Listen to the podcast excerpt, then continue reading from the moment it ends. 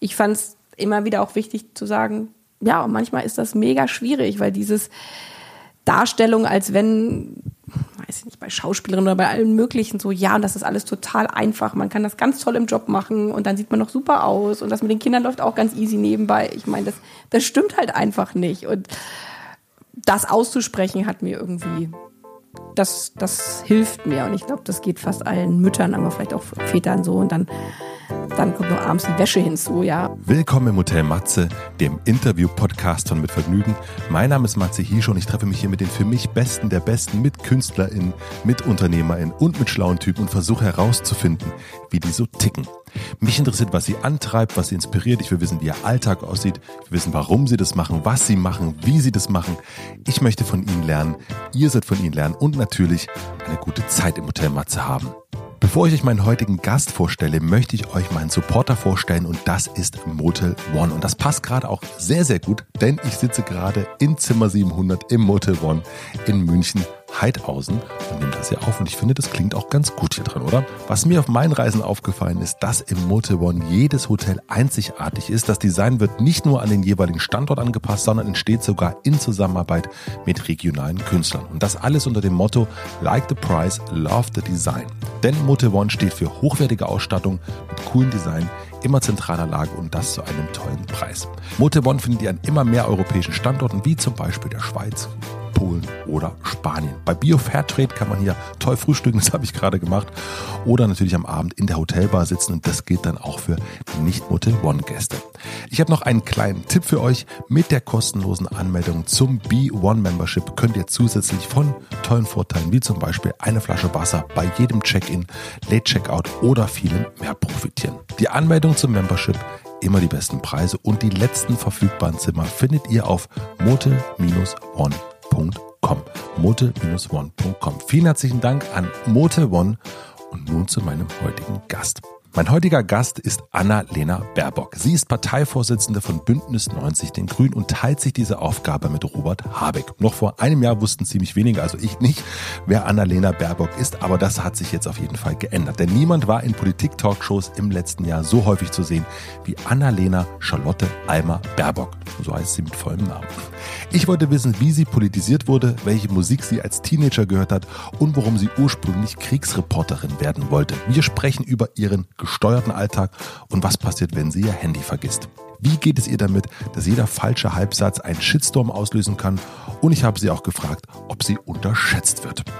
Ich habe mit Absicht mit ihr nicht über Tagespolitik gesprochen, denn ich wollte vorrangig wissen, wie die drittbeliebteste Politikerin des Landes so tickt. Wie geht sie mit den vielen, vielen Terminen um? Wie holt sie Luft? Wie haben die letzten zwei Jahre in der Spitzenpolitik sie verändert? Und wie bekommt sie das alles zwischen Politik und Familie hin? Normalerweise dauern meine Gespräche ja um einiges länger als dieses hier, doch der Terminkalender von Annalena ist sehr, sehr voll und es hat nur für 50 Minuten gereicht. Ich hoffe aber, dass wir irgendwann noch eine zweite, viel, viel längere Runde drehen können. Ich glaube, wir hätten uns noch einiges zu sagen.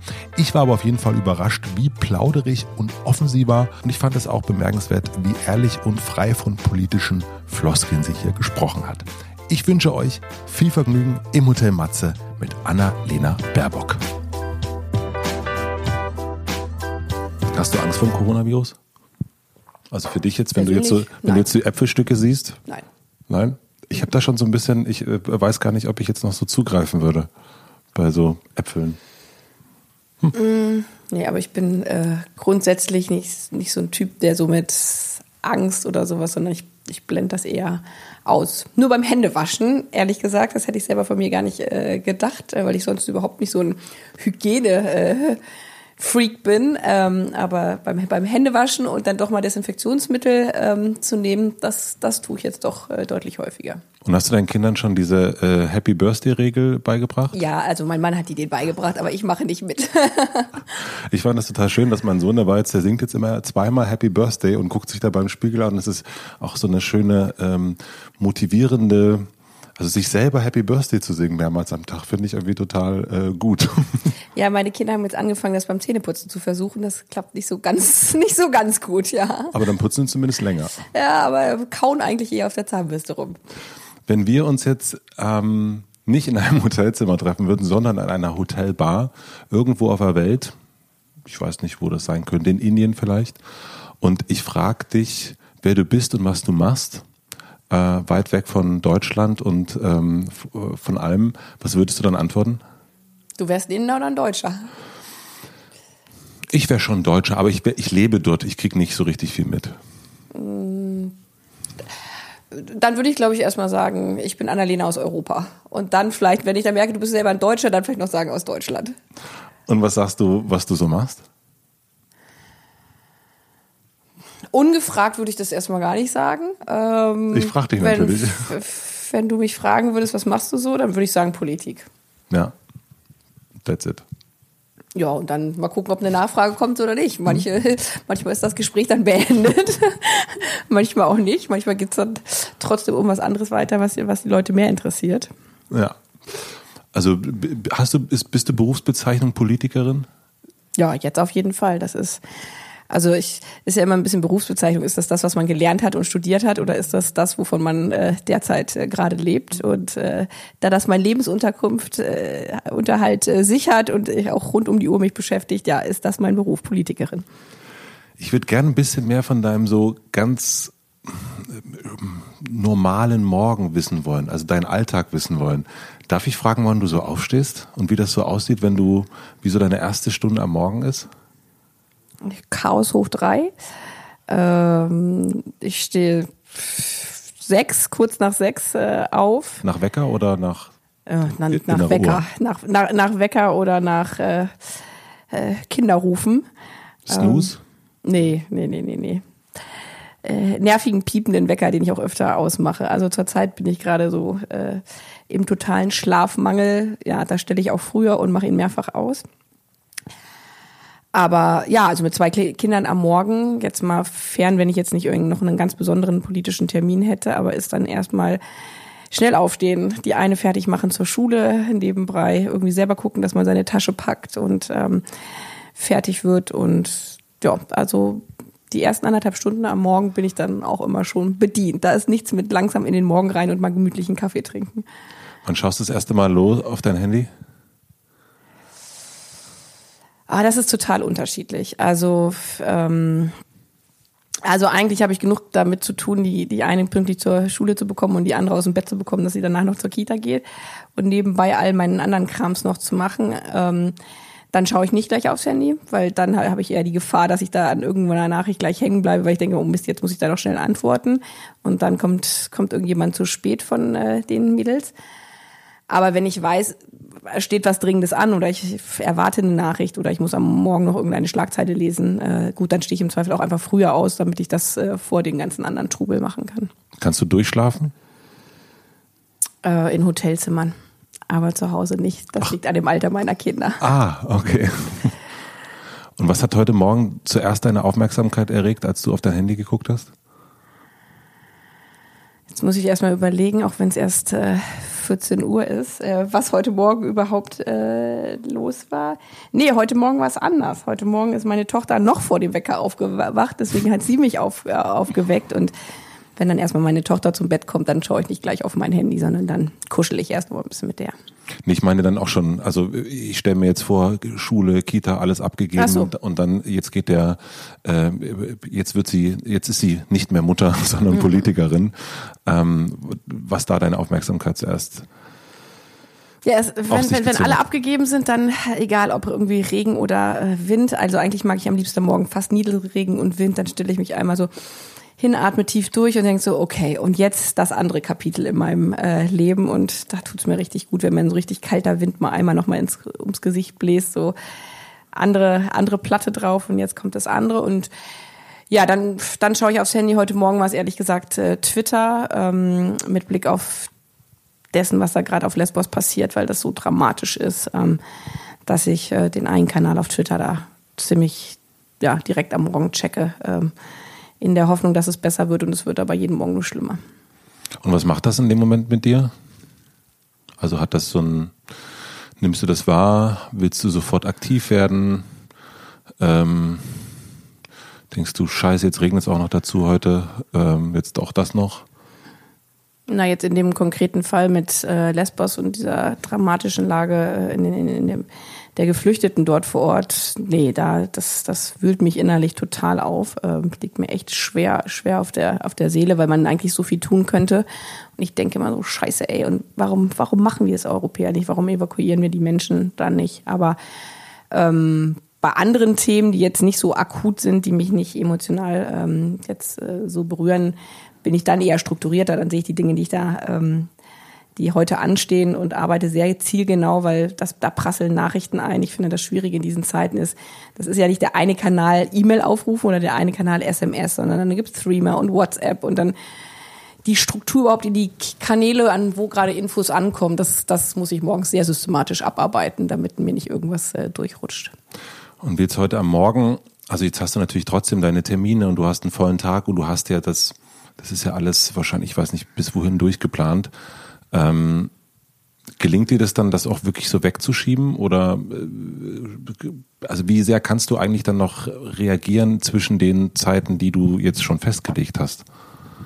Kaum, und das ist das Heftige an diesem Job, weil man ähm, Kalender fremdbestimmt ist. Also wenn wenn du mich jetzt nicht in Indien treffen würdest, sondern äh, in, in Berlin Mitte auf der Straße und sagen, hier Annalena, morgen 14 Uhr können wir da nochmal kurz äh, was nachschneiden äh, oder drehen, würde ich äh, sagen, keine Ahnung, weil ich überhaupt nicht weiß, was morgen 14 Uhr ist und auch nicht weiß, was in einer Woche ist und im Zweifel auch schon nicht mehr weiß, was gestern war, weil dieser Job so ist, dass mein Büro den Kalender taktet. Natürlich irgendwann äh, besprechen wir Termine, ob ich was mache oder nicht.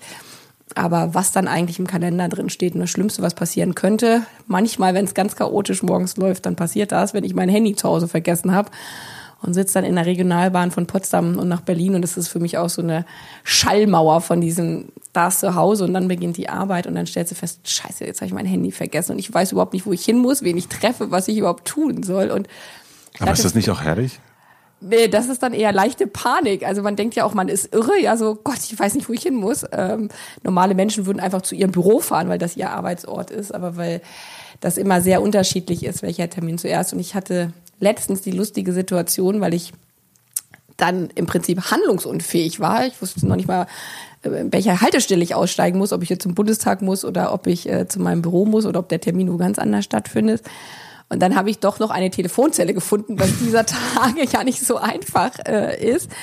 Hatte dann aber nicht genug äh, Kleingeld, um einen Anruf an meinem Mann zu machen. Und dann konnte man, das wusste ich gar nicht, weil ich bestimmt seit zehn Jahren oder noch länger nicht mehr in der Telefonzelle war, gab es die Option, dass man irgendwie tippen konnte, sozusagen eine SMS, aber ja über, über dieses Telefonhörergerät, was noch ein normaler Telefonhörer mit den, mit den Nummerntasten nur war. Da standen auch keine Buchstaben drauf und ich habe dann irgendwie kryptisch versucht, an meinen Mann eine Nachricht äh, zu schicken und der hat erst gedacht, jetzt ist sie vollkommen irre geworden. Aber Oder dann gekidnappt. Zum Glück, als das Wort Handy so einigermaßen richtig äh, getippt war, mitgeschaltet und es mir dann hinterhergebracht. Und ja, dann war zwei Stunden später alles wieder gut.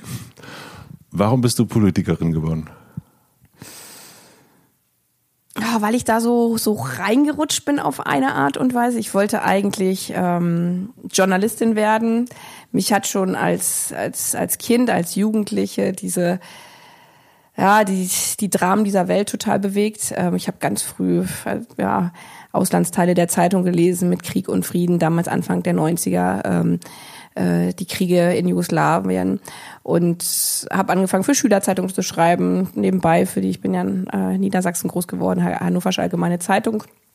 Und habe dann von der, vom Studium her aber eher Völkerrecht gemacht, also habe ähm, Politikwissenschaft und dann habe ich gewechselt komplett auf äh, Jura und Völkerrecht und wollte so ja in, in Kriegsgebiete gehen und darüber schreiben und war in diesem ganzen Kontext natürlich politisch interessiert, also die Lage der Welt, was passiert außen, außenpolitisch und Politik hat mich immer interessiert, aber eigentlich wollte ich drüber schreiben und vor allen Dingen über die, die, die, die Gräueltaten in dieser Welt. Und dann habe ich äh, im, im Laufe des Studiums ähm, aber für mich gedacht, eigentlich wäre es ganz gut, wenn man über Politik schreiben will, auch ein bisschen zu verstehen, wie Politik von innen funktioniert. Und ähm, habe damals dann ein Praktikum im Europäischen Parlament gemacht und das hat mich dann so gefangen, weil ich einerseits an den Themen eh die Leidenschaft äh, für außenpolitische Themen hatte, äh, für Menschenrechte, ähm, auch für Klimaschutz und dann den politischen Betrieb von innen kennengelernt habe und gedacht habe, Mensch, das ist, das ist wirklich auch spannend. Und dann bin ich da so nach und nach äh, reingerutscht bei den Grünen und habe mich da erst ehrenamtlich engagiert.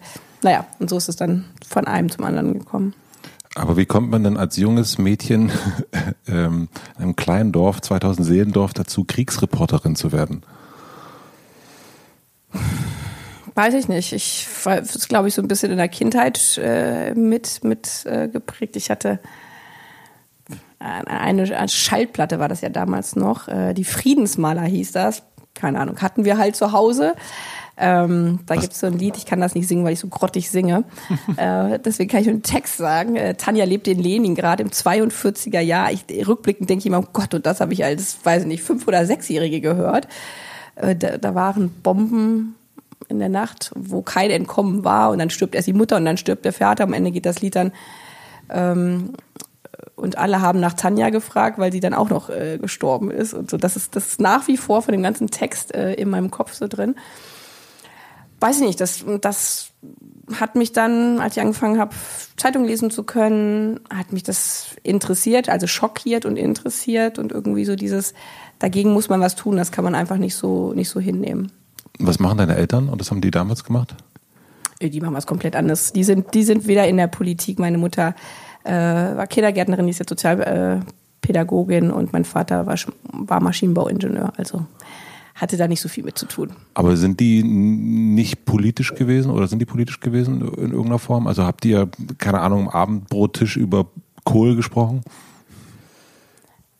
Also die, die war jetzt nicht parteipolitisch, sondern so gesellschaftspolitisch, wie es halt in vielen Familien, dass man über das redet, was so, was so halt um einen drumherum passiert. Und Anfang der 90er Jahre waren ja auch die Angriffe auf viele Flüchtlingsunterkünfte mhm. in Deutschland, also an die Lichterketten kann ich mich noch total erinnern. Und ja, da war ich mit meinen Eltern, da bin ich dann nicht mit zwölf alleine hingegangen, sondern da war ich mit meinen Eltern. Aber nichtsdestotrotz hat mich das persönlich dann auch als, als Jugendliche so interessiert, dass ich darüber Artikel in der Schülerzeitung geschrieben habe. Und ähm, ja, weiß nicht, Interessen entwickeln sich halt so. Wobei das halt, das war in meiner ganzen Jugend und Kindheit eher so, dass ich viel darüber gelesen habe, dass, wie gesagt, ich dann angefangen habe, äh, darüber zu schreiben.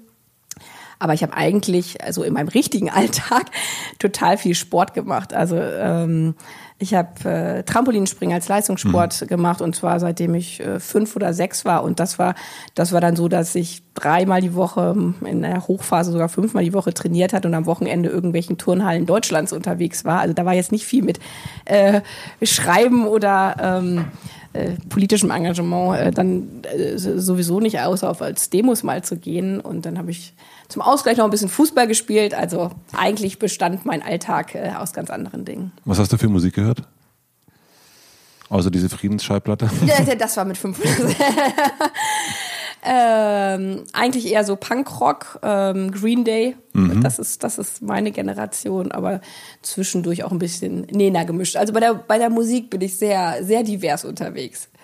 Ich habe mich gefragt, ob deine Eltern sich mit deinem Namen einen Scherz gemacht haben. Das läuft gerade bei Twitter so ein bisschen äh, das, hoch, ja. Das habe ich nicht gesehen, nein. So. Wegen ACAB, ja. Ja, Aber, äh, das Lustige war, dass vor Jahren ja mal äh, in einer Zeitung. Ist das gerade wirklich bei Twitter? Ja. Ich habe das nicht, habe ich nicht gesehen, wirklich nicht. Ja, weil es gerade ein großes Porträt über mich gab, wo mal äh, erstmalig mein Name ganz ausgeschrieben äh, war, weil ich nicht nur Annalena Baerbock heiße, sondern Annalena Charlotte Alma Baerbock.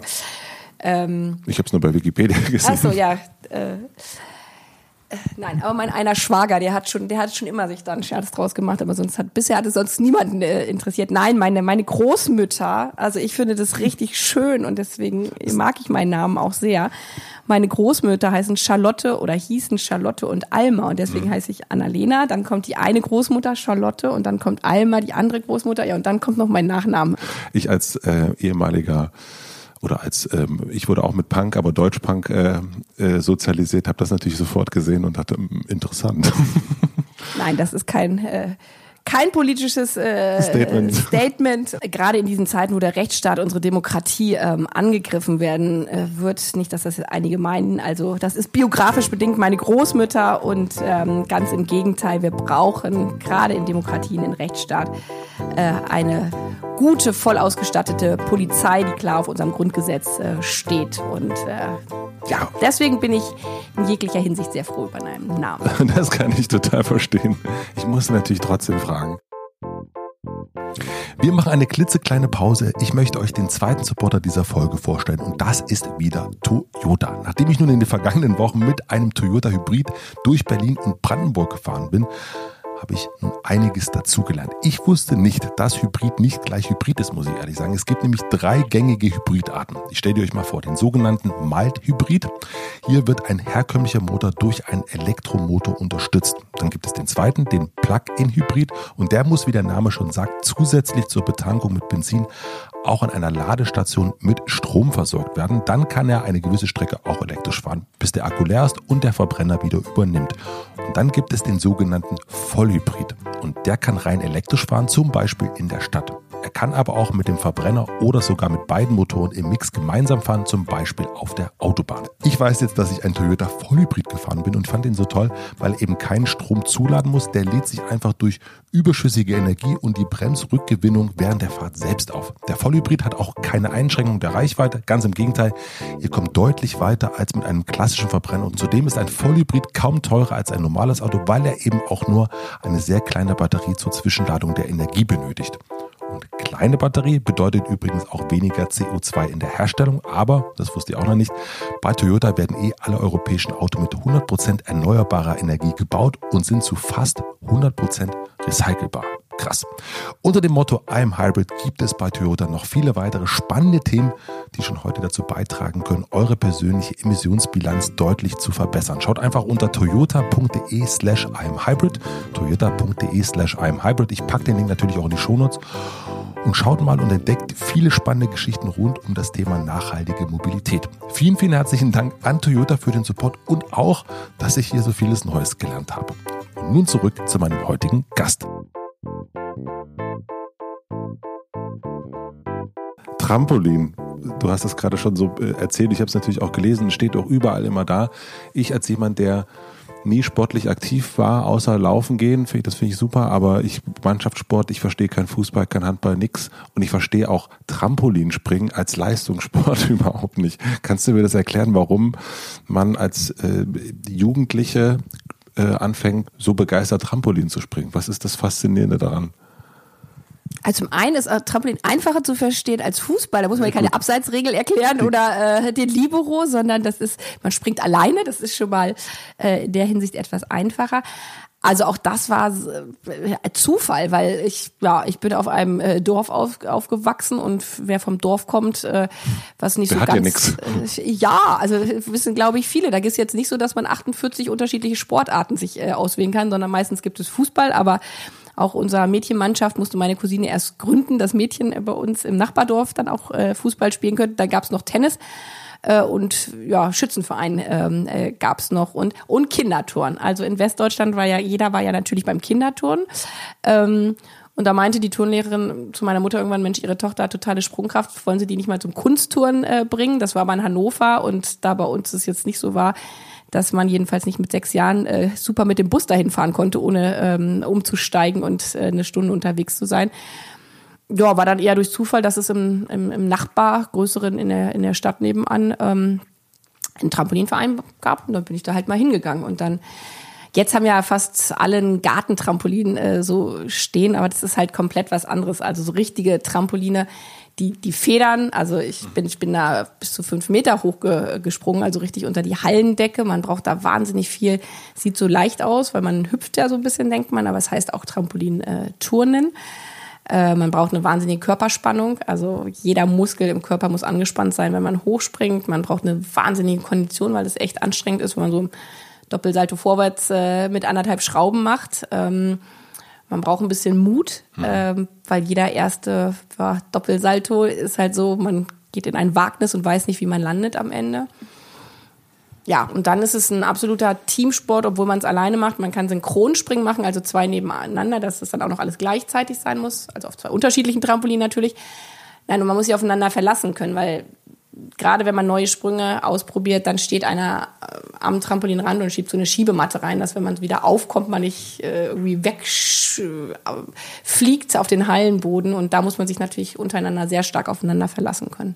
Und gibt's denn auch so Trampolinhelden, ähm, Heldinnen? Also gibt's dann so, weiß nicht, äh, ich hatte die Ärzte-Poster an der Wand in meinem Kinderzimmer. Gibt's äh, Trampolinspringerin, die man dann so, wo man sagt, ach, das ist ja, die ist ja besonders toll.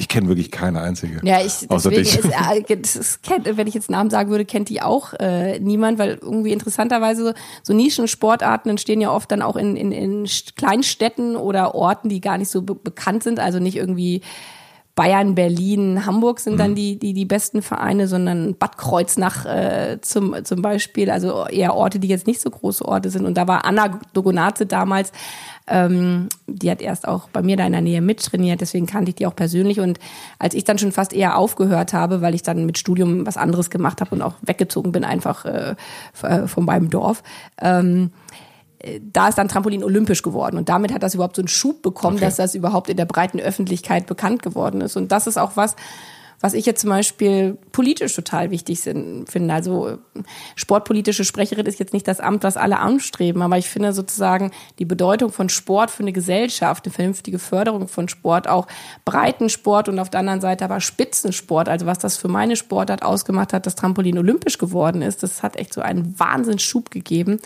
Und ähm, warum findest halt du das wichtig? Sport? Hm, also weil, weil du sagst, genau, dass du, dass du, dass du es nochmal so hervorhebst und sagst, das ist wichtig für eine, für eine Gesellschaft. Weil sie ein Teil des äh, gesellschaftlichen Zusammenhalts äh, ist. Also wenn man sich mal überlegt, so mit wem wohnt man in einem Haus, gerade auch in Städten, gerade wenn die Mieten teurer werden, dann können sich in gewissen Vierteln nur noch die einen die Mieten leisten oder auf dem Dorf. Ich bin zur Grundschule gegangen, da sind zwei aufs Gymnasium dann gekommen und der Rest äh, war dann halt irgendwie auf der Haupt- und Realschule damals in, in Niedersachsen. Dann bilden sich immer so die, die, die Grüppchen und jetzt sind bei Social Media die Filterblasen. Aber so ein Sportverein kommen halt total unterschiedliche mhm. Leute zusammen. Wenn du miteinander Fußball spielst, da wird nicht gesagt, oh, wie gut kann der eine Deutsch sprechen oder was verdient der Vater oder hat der Markenklamotten an, sondern kommt es darauf an, ob du eine gute Ecke schießen kannst oder vernünftig verteidigen kannst. Und so ist es bei, bei, allen, bei allen Sportarten, gerade bei Teamsportarten. Und das finde ich total wichtig in der Gesellschaft. Für Kinder, dass die, dass die Fair Play lernen, dass sie miteinander lernen. Gerade wenn manche Kinder einsam in der Schule sind, äh, andere Orte noch haben, wo sie zusammenkommen können. Und ähm, bei Mitgliedschaften, ähm, wenn man sich das mal anschaut, irgendwie Parteien sagen, oh, haben wir nicht so viele Mitglieder, selbst Gewerkschaften. Und wo sind die meisten Menschen in unserem Land organisiert? In, in Sportvereinen, Millionen, mehr als die Hälfte der mhm. Gesellschaft ist irgendwo in einem Verein. Und ich glaube, das ist für den, für den Zusammenhalt in der Gesellschaft, die eigentlich so auseinanderfällt, gerade in diesen Tagen total wichtig. Ja.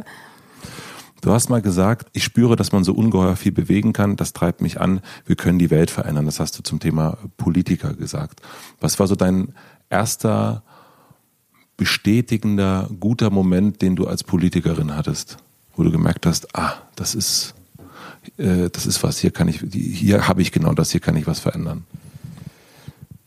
Ich glaube, das habe ich äh, so ziemlich am Anfang, als ich in den Bundestag gekommen bin, mal in, in, einem Interview gesagt, weil ich hatte ja vorhin kurz beschrieben, ähm, dass ich eigentlich so richtig in Parteipolitik äh, eher so ein bisschen zufällig mhm. reingekommen bin. Und da gab es für mich relativ am Anfang dann einen Moment, und das war auch wieder ein, ein Zufall, weil ich damals dann ähm, in Brandenburg äh, viel unterwegs war und war ähm, 2004, als ähm, zehn osteuropäische Staaten der EU beigetreten sind, auf der Brücke zwischen Frankfurt-Oder in Brandenburg und Slubice ähm, auf polnischer mhm. Seite. Und da war Joschka Fischer, und da ich halt bei den Grünen äh, mein Praktikum gemacht hatte, ähm, als damaliger Außenminister und ich mit der damaligen Europaabgeordneten mit auf dieser Brücke. Und da, das, das war so ein emotional bewegender Moment, weil dann auch so rein biografisch, äh, mein, mein, mein Großvater, äh, der kam ähm, gebürtigerweise aus der Ecke, dann war der da im Krieg äh, stationiert und dann war ich an dieser Oderbrücke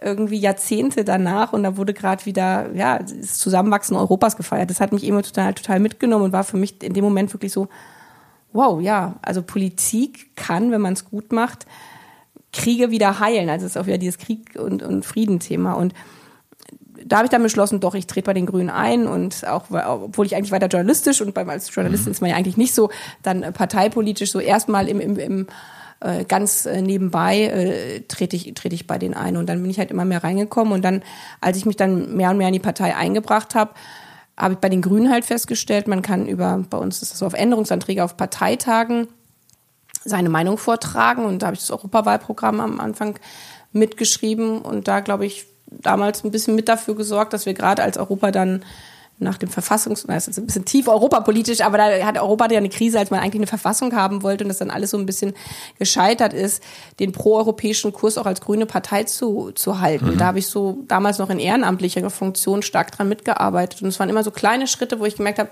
Mensch, man kann ja was, man kann was verändern und jetzt äh, ganz, ganz aktuell mehr in meinem richtigen aktiven Leben beim Kohleausstieg, also das, was man vorbringt, wo einem vor ein paar Jahren noch alle irgendwie anderen ausgelacht haben, so Kohle, niemand kann auch aus Kohle aussteigen, haben wir ein Gesetz formuliert oder ich habe ein Gesetz bei Jamaika geschrieben und jetzt wird der Kohleausstieg angegangen oder ganz akut äh, in der in der Flüchtlingspolitik. Ähm, dafür gesorgt haben, dass äh, keine weiteren Staaten als sichere Herkunftsländer äh, deklariert werden. Auch wenn man in der Opposition ist, muss, ist es Überforderung.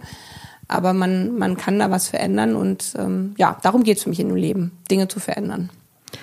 Wir haben ja erst schon gehört, du hast erzählt ähm, äh, von diesem Moment, als du ähm, dann in der Kita dann durchatmen und dann beginnt so der neue, der, der andere Tag. Dann ist, ähm, dann verwandelt sich Annalena äh, in die Politikerin. Und wie geht's dann weiter? Also hast du vielleicht so einen Tag wie gestern? Was was passiert an so einem äh, Montag oder du kannst auch einen anderen Tag nehmen? Wie sieht so ein Alltag bei dir aus? So ein, so ein vielleicht wiederkehrender Alltag. Wahrscheinlich ist das relativ schwer. Ja, das ist schwer, weil sozusagen man, ich habe nicht dieses, ich gehe morgens ähm, um acht ins Büro und dann sitze ich drei Stunden am Computer, sondern jeder Tag ist anders, weil ich einfach jeden Tag andere Termine habe. Also im Bundestag stimme ich ab, halte ich Reden. In meiner Funktion als Parteivorsitzende treffe ich die Außenministerin von irgendeinem äh, Land oder wir haben natürlich viele auch so interne Gremiumbesprechungen. Also war am Anfang auch mal so, wenn meine Kinder gefragt haben, Mama, was machst du eigentlich? Ja, wenn jemand ja sagt, ich arbeite bei der Bank, ist es logisch, man gibt Geld raus ja. und rein. Und ich sage mal, oh, ich sitze da und treffe mich mit Leuten und rede und unterhalte mich oder höre zu und erzähle was. Und ja, aber im Prinzip ist der Standard, also ich versuche halt ähm, wirklich viel auch zu Hause zu schlafen, wenn ich hier in der Region Berlin-Brandenburg, also rund um meinen Wohnort mhm. ähm, bin, auch abends aus Berlin immer zurückzufahren, äh, was natürlich sehr praktisch ist, wenn es in Potsdam ist. Und fährst du dann abends immer noch mit der Bahn zurück? Ja, irgendwann fährt der Regionalexpress äh, erstmal nicht mal halbstündlich und dann nur noch stündlich. Nee, manchmal muss ich auch mit dem Taxi dann, okay, äh, zurückfahren. Ähm, und auch das verändert sich natürlich durch diesen Parteivorsitz, ja. Also zum Beispiel telefoniere ich, also eigentlich, wenn man die Wegstrecken hat, versuche mhm. ich immer auch äh, zu telefonieren, weil ich halt so sonst von Termin zu Termin hat man gar nicht diese Freiräume. Und natürlich, je bekannter man wird, ist es ein bisschen schwierig, im Regionalexpress äh, darüber zu gewundert. reden, wie man jetzt ähm, das letzte Gesetz äh, von, von Herrn Altmaier gerade bewertet oder was die Strategie ist, wie wir uns äh, selber aufstellen. Also das ist natürlich so, dass, äh, dass sich da manche Dinge auch, auch, auch verändern. Aber nee, ich versuche halt morgens wirklich mein, mein, mein Familienalltag noch irgendwie hinzubekommen und äh, fahre dann, fahr dann nach Berlin, mache dann hier meine Termine und da ist mir immer wichtig, das habe ich jetzt in den letzten zwei Jahren gerade nochmal als Parteivorsitzende, ist die Taktung nochmal so, so krasser geworden als, mhm. als Bundestagsabgeordnete, dass ich irgendwie zumindest ein Mittagessen mittags fest eingeplant habe, fällt hier heute auch gerade aus, deswegen gibt's hier nur Apfelschnittchen. so, ja, und dann ist es, der Abend ist im Prinzip Open, Open End. Ähm, ja, und dann komme ich irgendwann nachts dann irgendwann mal wieder nach, nach Hause. So. Wie machst du das zwischen diesen Terminen? Weil das sind ja vollkommen unterschiedliche Termine. Es gibt auf deiner Webseite auch so eine exemplarische Woche und dann fand ich ganz spannend. Dann ist es der Ausschuss und dann muss man dahin, dann redet man mit einem Menschen, mit der Presse. Du musst wahnsinnig viel wissen. Die ganze Zeit wird ja so abgefragt und du wirst auch hinterfragt und du musst immer am Start sein. Darfst keinen falschen Halbsatz sagen. Der kann den, der Twitter ist dann sofort da. Wie machst du das? Dass du da am Start bist, also dass du zwischen diesen vollkommen verschiedenen, ich nenne es jetzt mal so Temperaturen oder Räumen, dass du da ja, dass du da irgendwie durchgehen kannst und irgendwie ja nicht nicht äh, nicht zur Telefonzelle musst zur nächsten. Also es ist, es ist gut beschrieben, also genauso ist es und das ist auch die große Herausforderung. Also wenn ich einer Schulklasse irgendwie Kindern am Vorlesetag mhm. Bücher vorlese, ist das natürlich ein ganz anderes Herangehen, ja, als wenn man dann mit ähm, anderen politischen Akteuren gerade über den CO2-Preis äh, verhandelt und irgendwie denkt, oh, wie weit kann ich gehen, wie weit äh, kann ich kann ich nicht gehen. Deswegen ist Umschalten und Fokussierung halt total wichtig. Also wenn ich aus dem Termin rausgehe, dieses bewusst machen, okay, einmal durchatmen, abhaken, so jetzt gucken, was kommt jetzt. Ein gutes Team, was einem halt eine Vorbereitung gibt. Und mir ist halt wichtig, aber das ist ja jeder auch anders, aber das ist mir wichtig, mir ist halt wichtig, in Themen drin zu sein. Und daher haben wir so eine ja, die Vorbereitung ist halt wichtig. Ne? Wenn ich weiß, in, in einer Woche muss ich mich äh, in der Tiefe ähm, mit Leuten zum Coronavirus treffen. Gesundheitspolitik ist jetzt aber definitiv nicht mein Schwerpunktthema, dass mhm. ich dann halt im Vorfeld sehr dezidiert sage, okay, dafür, mir fällt aus dem Kopf jetzt ein, das und das und das wären eigentlich meine Fragen. Könnt ihr mir da mal die Fakten zusammenstellen? Und ähm, das ist was, was man, glaube ich, können muss. Schnell Infos aufnehmen, beim Überfliegen von, von Zusammenstellungen merken, oh, da könnte der Finger in der Wunde äh, sein oder der Wundepunkt liegen, um dann nachzuhaken, schnell umschalten ähm, zu können. Ja, und ich, für mich ist wichtig, immer wieder eine Leidenschaft für das auch zu entwickeln, mit dem man sich gerade beschäftigt. Also ich könnte diesen Job nicht machen, wenn, wenn ich nicht irgendwie brennen würde für die Themen, die ich da bearbeite, weil dann, dann ist es nur ein Abarbeiten ähm, von, von Dingen. Und da dann aber auch immer wieder abzuschalten und zu sagen, okay, hier kommen wir jetzt gerade nicht weiter, auch wenn mich das total belastet. Das ist was, was mir am schwersten fällt. Also dann innerlich nicht diese absolute Unruhe mit sich rumzutragen, sondern auch mal sagen, okay, stopp, das Thema kommen wir jetzt gerade nicht weiter, müssen wir vielleicht in ein paar Wochen nochmal probieren. Das ist dann sowas wie heute Morgen? Also so, wenn du, ja. ja. Ja, und dann das Abwägen zum Beispiel, was kann man selber ausrichten, was kann man nicht ausrichten. Und wie gesagt, da kommt dann auch Opposition natürlich stark noch mit dazu. Ja, also die aktuelle Lage da auf den griechischen Inseln, wenn ich da jetzt noch höre, dann Neonazis reisen aus Deutschland aus, sind da irgendwie vor Ort unterwegs, hetzen. Man fragt sich, warum, was, was ist eigentlich mit den deutschen Sicherheitsbehörden? Dann geht mir so durch den Kopf, Mensch, vielleicht sollte ich da mal hinfahren, weil man natürlich durch seine eigene Präsenz auch eine gewisse Öffentlichkeit erzeigen können, müsste zehn Termine dafür absagen, abzuwägen, macht man das jetzt, macht man das jetzt nicht. Das ist, das ist sozusagen, weil Politik so schnelllebig ist. Ja, da, da kann man sich darauf vorbereiten. Morgen wollten wir eigentlich zum Thema Kindergrundsicherung äh, mit einem Konzept rausgehen. Dann passiert irgendwas weltweit und du, dein ganzer Tag ist über den Haufen geworfen. Das ist auch für die Mitarbeiter sehr anstrengend, mhm. wenn man, die haben im Zweifel gerade eine Rede voreingeschrieben und sagt man, ach nee, jetzt der Termin wird abgesagt, machen wir jetzt doch nicht. Wir müssen jetzt ein Pressestatement zu was ganz anderem machen. Und ähm, das, ja, das, das macht es manchmal sehr komplex. Wann bist du am wirkungsvollsten? Kommt jetzt drauf an, auf welcher Ebene. Also am wirkungsvollsten, um mich wirklich reinzuhängen, wenn mich Dinge emotional berühren. Ich glaube auch, dass Empathie eigentlich das Allerwichtigste in der Politik ist. Wenn man jetzt hinter jetzt ziemlich egal welchen Themen nur Zahlen sieht ähm, und nicht mal die Menschen, die da, die das betrifft. Ja, wenn ich irgendwie über Kita-Betreuungsschlüssel rede und mir nicht vorstelle oder nicht selber von den Kindern erlebe, was es bedeutet, ob mhm. da nun irgendwie eine Erzieherin auf zehn Kinder aufpasst oder auf fünf Kinder aufpasst. Und mhm. wenn ich mich nicht darauf einlasse, auch immer die Menschen oder die Betroffenen dahinter zu sehen, dann, dann macht man aus meiner Sicht eine schlechte Politik. Aber äh, es geht natürlich auch nicht nur immer um, um Einzelfälle. Man muss dann immer wieder aufs große Ganze ähm, schließen. Und ähm, ich glaube, ich bin am besten, wenn ich, wenn ich zulasse, dass es mich berührt. Und äh, ich bin am besten, wenn ich äh, Kampfesgeist entwickle. Also äh, wenn, wenn man so spürt, ach, der andere nimmt eigentlich so richtig ernst oder ich merke so, Mensch, da, da könnten wir jetzt was, was reißen, wenn ich mal noch den und den mit einbeziehe. So, wenn, das kommt, glaube ich, so von meinem Sport. Wenn der Ehrgeiz da ist, dann ja, das sollte man mich, mich glaube ich, nicht unterschätzen. Wirst du unterschätzt?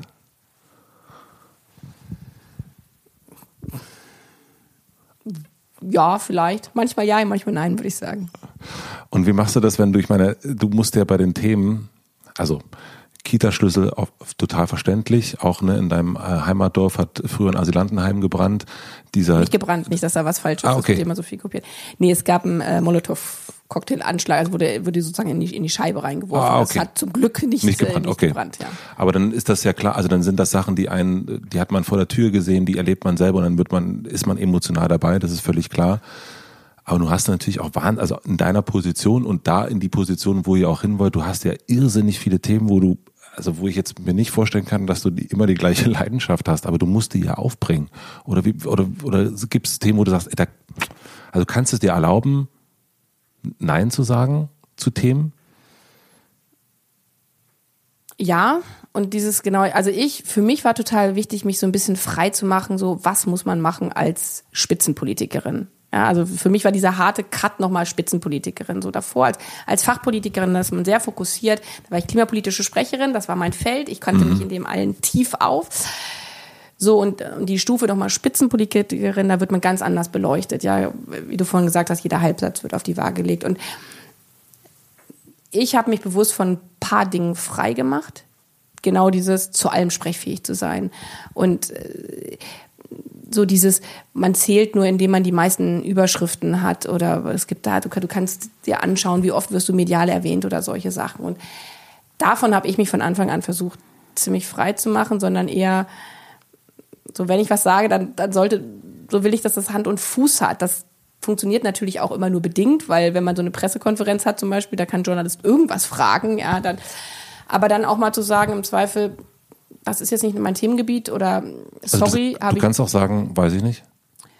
Natürlich, man kann immer auch sagen, weiß ich nicht. Ob das, wenn man jetzt 20 Mal hintereinander sagt, weiß ich jetzt auch nicht, dann würden sich vielleicht auch manche fragen, ist die Frau richtig in ihrem Job? Aber das eine ist halt gut vorbereitet zu sein, zu antizipieren, was sind eigentlich für Themen. Aber für mich ist immer auch die, die Ehrlichkeit wichtig zu sagen, nee, das weiß ich jetzt auch nicht, weil ja, es wird jeder Satz auf die, auf die Goldwaage gelegt. Auf der anderen Seite erwartet man natürlich auch, wenn man sich was zu was äußert, dass man sich dann auch auskennt.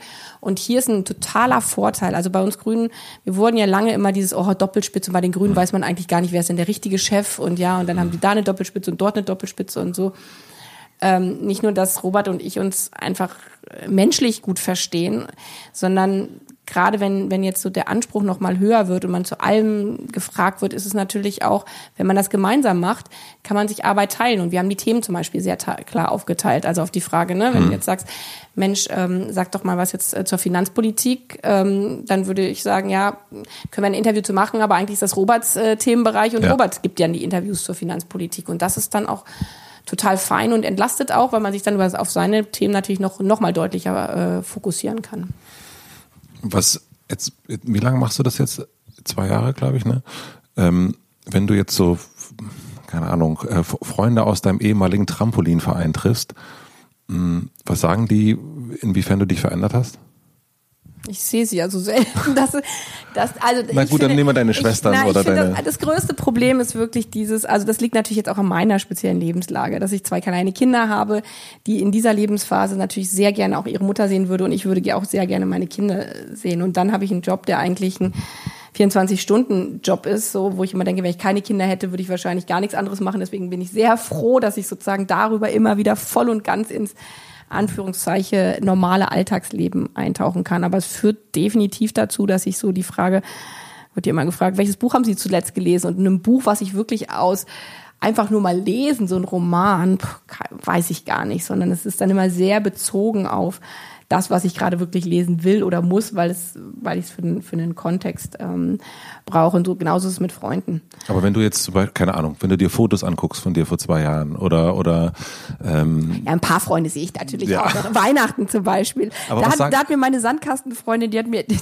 den, gesagt, weißt du was, Annalena, wenn ich auf dich angesprochen würde, wenn du was sagst, was ich irgendwie gut finde, sage ich, ja, wir waren schon Sandkastenfreundinnen seit immer. Und wenn ich so denke, oh nee, was hat sie jetzt erzählt, sage ich, ja, so gut kenne ich die eigentlich gar nicht mehr. Seit zehn Jahren haben wir nicht mehr richtig miteinander gesprochen. Also, wo man schon spüren kann, dass, äh, dass natürlich da eine Veränderung stattfindet. Und ich erlebe es, also ich, ich denke viel selber über mich nach, wie verändert man sich. Und weil man manches will man ja auch nicht so dieses abgekoppelt sein. Aber was ich gespiegelt bekomme, gerade von denen, die mich richtig gut kennen, ist dieses manchmal nicht da zu sein. Also, dass man sitzt irgendwie dann Geburtstagsfeier der Großfamilie und alle reden über alles Mögliche und man wird so angesprochen, ja, und ich, man antwortet auch irgendwas, aber ich merke dann selber oder ähm, meine Schwester sagt mir, Annalena, hast du überhaupt, also zugehört in dem Sinne, zugehört, klar, du hast geantwortet, aber bist du eigentlich vom Kopf her da? Und das das merke ich auch immer wieder an mir, auch, auch, auch mit den Kindern, aber auch mit Freunden, dann einfach mal dieses, das war diese ganzen verschiedenen Dinge, die einem parallel im Kopf noch rumflirren, zu sagen, okay, und heute Abend gehe ich einfach nur ein, ein, ein Bier trinken mit meiner besten Freundin und wir quatschen halt über äh, alles Mögliche und ich denke nicht, Gott, oh, jetzt musst du das noch machen und morgen kommt ja das noch. Und das fällt mir schwer und ich glaube, das, ja, das verändert einen auch. Wie gehst du mit diesen, ich meine, das ist ja immer so ein Mangel, ne? Also man wacht ja früh auf, geht los, ich habe zu wenig geschlafen und äh, zieht sich eigentlich den ganzen Tag durch und da muss man nicht mal Spitzenpolitikerin sein, sondern auch, keine Ahnung, Podcaster und ich kenne schon den Mangel und ich, ich stelle mir mal vor, bei dir ist dieser Mangel noch mal 100. Wie schützt du dich da selber vor, dass du nicht die ganze Zeit denkst, ich müsste eigentlich noch mehr über das lesen und ich müsste noch mehr dabei sein, wenn meine Tochter das erste Mal in Akkord C irgendwas spielt. Also äh, wie schützt du dich selber vor diesem nicht genug sein können? Indem ich mir immer wieder bewusst mache, genieß das im Hier und Jetzt und das, was du gerade machst. Und es klingt jetzt auch so, das ist schwierig und jenes ist schwierig.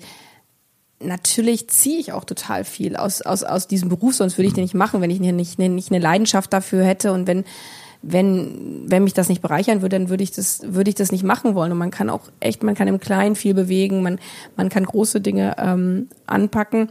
Aber ja, ich mache mir viel stärker, vielleicht auch als früher bewusst, so genieß jetzt das, was du gerade tust und denk nicht darüber nach, was du jetzt alles noch verpasst. Mit den Kindern habe ich ganz klar mehr Zeitfenster eingeplant. So, das, das, das musste ich lernen und dass die dann auch fix sind.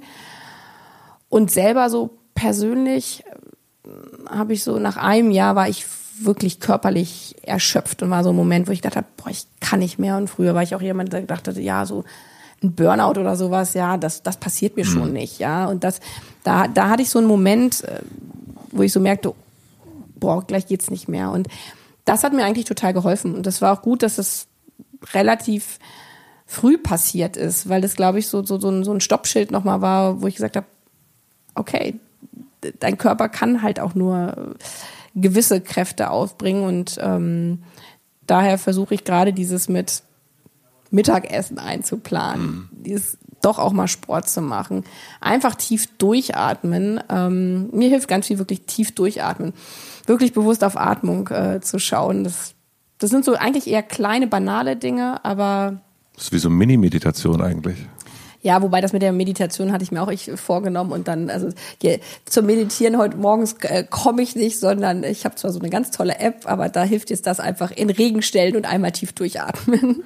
Ich bin aber ganz froh, ehrlich gesagt, also das ist, hört sich jetzt so doof an, aber äh, dass eine zielstrebige Person wie du, dass du das dann auch nicht schaffst, ähm, also man zu meditieren oder auch laufen zu gehen und dass es Momente gibt, wo man einfach sagen muss, ey, Nee, ich äh, kriege ich jetzt irgendwie nicht gerade nicht auf die Ketten und es ist aber auch nicht so schlimm, dass ich es gerade nicht auf die Ketten kriege, weil ich glaube, das ist ja auch immer das, also das finde ich, die, die, die, ähm, das eine ist ja bei dir ist ja noch so eine Öffentlichkeit äh, und das andere ist ja diese eigene Stimme, dass man das noch und das noch und das muss man auch noch schaffen. Also ich finde es eigentlich beruhigend, dass du heute nicht meditiert hast, ehrlich gesagt.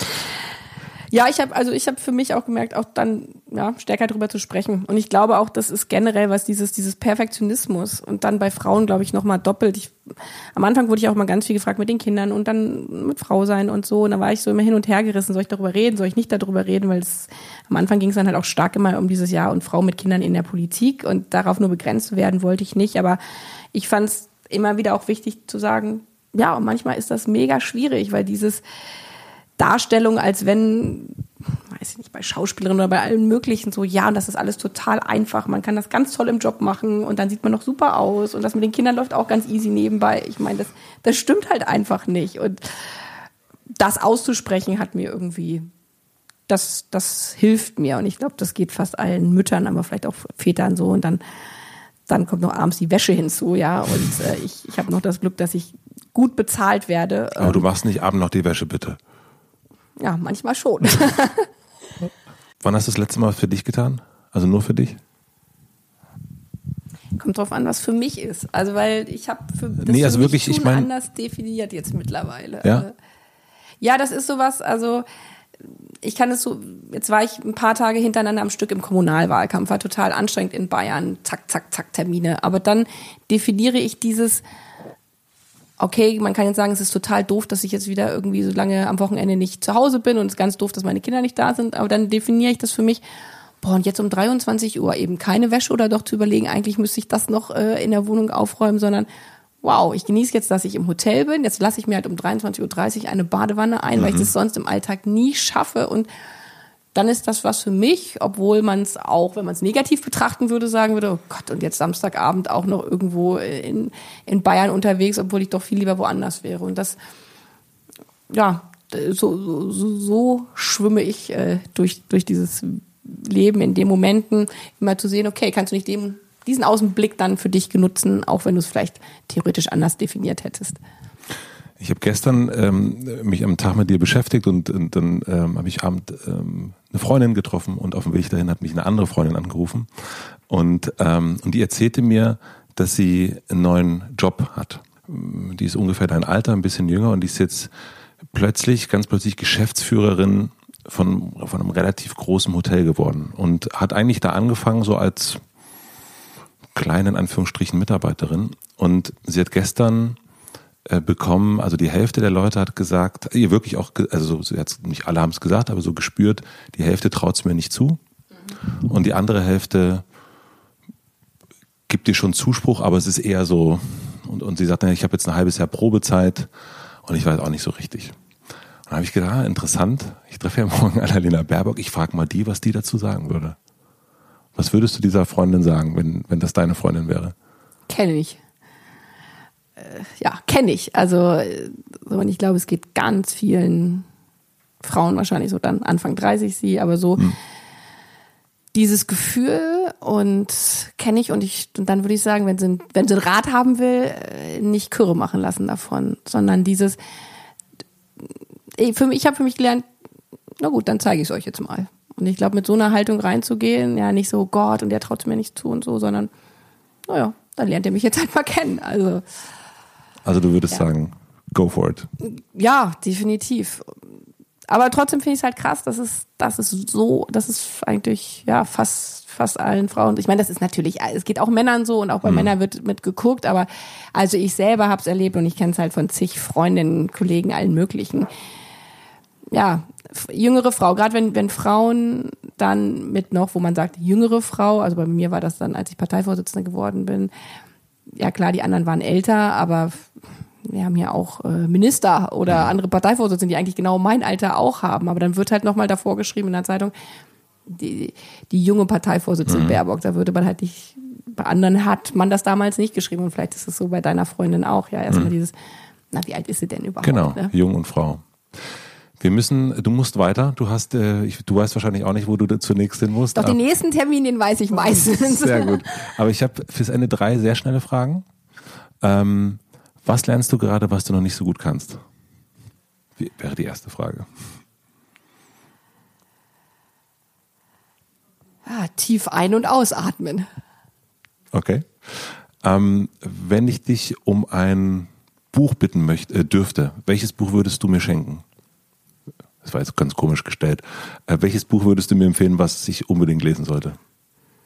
Oh Gott, da wir uns nicht so gut kennen, da kann ich keine schnelle, kurze Antwort drauf geben, weil äh, wenn ich schenke, dann schenke ich eigentlich eher was, wo, wo ich denke, Mensch, das passt zu dem Menschen oder der freut sich drüber. Und nicht so, wo ich denke, oh, das muss er jetzt mal lesen, damit er ein bisschen schlauer wird. ähm, 40-jähriger Familienvater aus Berlin.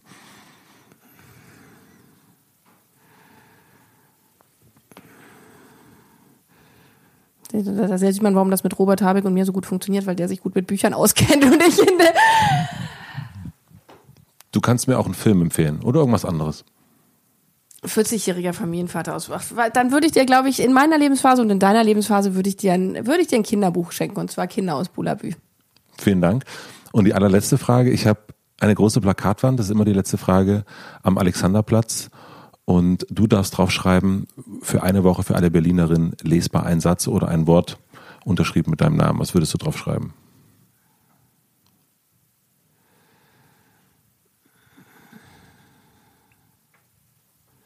Menschen, das sind wir alle. Ist das von dir? Nö. Von wem ist das? Also, natürlich ist es von mir, doch, es ist von mir. Also ich, ich, ich dachte, ich sollte jetzt hier ja, schnell ja, ja, was. Äh, ich dachte, das ist ein Zitat. Impul nein, das, nein, nein, das ist das, was ich gerade äh, empfinde wir haben das, wir haben damit angefangen und es ist das, was mich zurzeit echt bewegt. Dieses, was passiert an den Außengrenzen von Europa? Was ist unser, mit unserer Mitmenschlichkeit ge geworden? Was ist in diesem Land, wo wir die einen in die und wir einteilen? Deswegen Menschen, das sind wir alle, sich zu vergegenwärtigen. Ja, sind eigentlich alle gleich. Das, das ist das, was ich gerade empfinde und würde es deswegen auf so eine Wand schreiben. Finde ich sehr gut. Vielen, vielen herzlichen Dank. Danke, Danke dir für deine Zeit. Hat viel Spaß gemacht. Fand ich auch. Danke. Vielen, vielen herzlichen Dank fürs Zuhören. Ich hoffe, euch hat die Folge genauso gefallen wie mir. Ich hoffe, ihr habt Annalena Baerbock genauso ein bisschen kennengelernt. Wenn euch die Folge gefallen hat, könnt ihr es natürlich abonnieren, überall da, wo man Podcast abonnieren kann. Ich freue mich immer über Kommentare, gern bei Apple zum Beispiel und schreibt mir dort gerne rein, welchen Gast, welche Gästin ihr euch als nächstes im Hotel Matze wünscht. Vielen herzlichen Dank an Mote One und vielen herzlichen Dank an Toyota für den Support. Vielen herzlichen Dank an Anne Hofmann für die redaktionelle Unterstützung und auch an Jan Köppen für die Musik. Und wie immer gibt es jetzt eine kleine Podcast-Empfehlung zum direkten Weiteren. Es ist überhaupt kein neuer Podcast und es ist zufälligerweise auch noch ein Mitvergnügen-Podcast, aber wir haben ja über Familie geredet und ich möchte euch auf den Familienrat-Podcast hinweisen. Den mache ich jetzt nun schon seit oh, zwei Jahren, glaube ich, zusammen mit Katja Saalfrank. Und wir beantworten dort, oder sie beantwortet dort Fragen rund um das Thema Familienleben. Ich stelle die Fragen, die uns vorher geschickt worden sind. Familienrat-Podcast, überall da, wo es Podcasts gibt. Jeden Montag kommt eine Folge raus. Hört da unbedingt mal rein, ich würde mich freuen. Und jetzt wünsche ich euch noch einen schönen Tag. In diesem Fall bleibt schön zu Hause geht schön vom Zimmer zum nächsten Zimmer. Vielleicht macht er den Balkon, wenn er den Podcast hört, oder wischt mal so richtig schön durch. Aber passt auf jeden Fall auf euch auf in dieser sonderbaren Zeit. Nächste Woche gibt es hier wieder einen neuen Podcast. Bis dahin, euer Matze.